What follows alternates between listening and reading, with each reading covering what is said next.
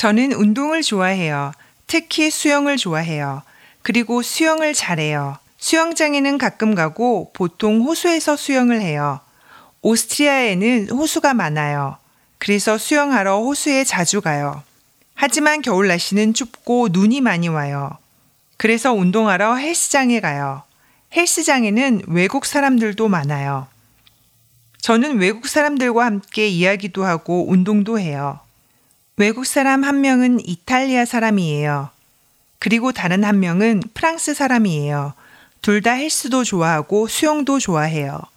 모두 운동을 잘해요. 헬스는 사실 너무 힘들어요. 그래서 가끔 하고 싶지 않고 그냥 집에서 쉬고 싶지만 외국 친구들을 만나러 헬스장에 가요. 우리는 같이 헬스장에도 다니고 놀러도 다녀요.